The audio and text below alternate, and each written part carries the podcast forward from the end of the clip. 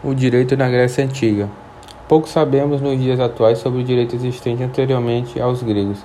Temos ciência apenas que o grande interesse do homem antes dos filósofos pré-socráticos, embora se incluam também, era com problemas cosmológicos, ou seja, com a origem do universo.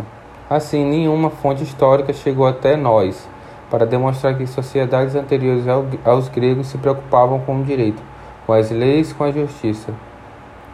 É, contudo, Contudo, temos a convicção de que o homem sempre viveu em sociedade e com isso deduzimos que o direito se fazia presente, embora de um modo pouco consciente ou lapidado.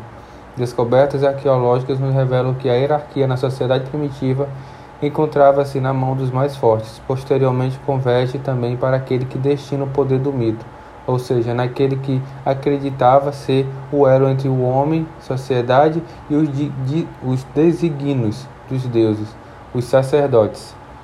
Foi com os gregos, foi com os gregos que o homem, de modo gradual, começou a, a se desprender da sociedade do pensamento mítico.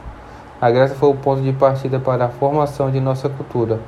Ali temos as ferramentas que ajudaram a esculpir o mundo ocidental e que até hoje deixam suas marcas. O direito passa a ser percebido e discutido de um modo mais racional no mundo helênico. Isso porque os pensadores gregos começam a trazer o homem para o centro de seus questionamentos.